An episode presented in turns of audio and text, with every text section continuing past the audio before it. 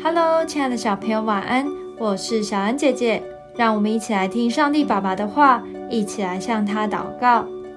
诗篇一百一十九篇一百六十四到一百六十六节：我因你公义的典章，一天七次赞美你。爱你律法的人有大平安，什么都不能使他们绊脚。耶和华，我仰望了你的救恩。遵行了你的命令，你常常赞美神吗？赞美不止在教会的敬拜当中，更在生活的每分每秒。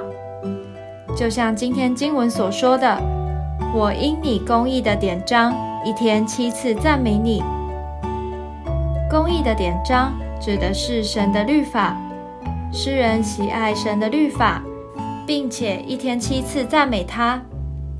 七代表完全，在这里有不断的意思，意思就是从早到晚一直不断的赞美神，无论是在早晨、三餐、休息、睡前，任何时候都可以赞美神。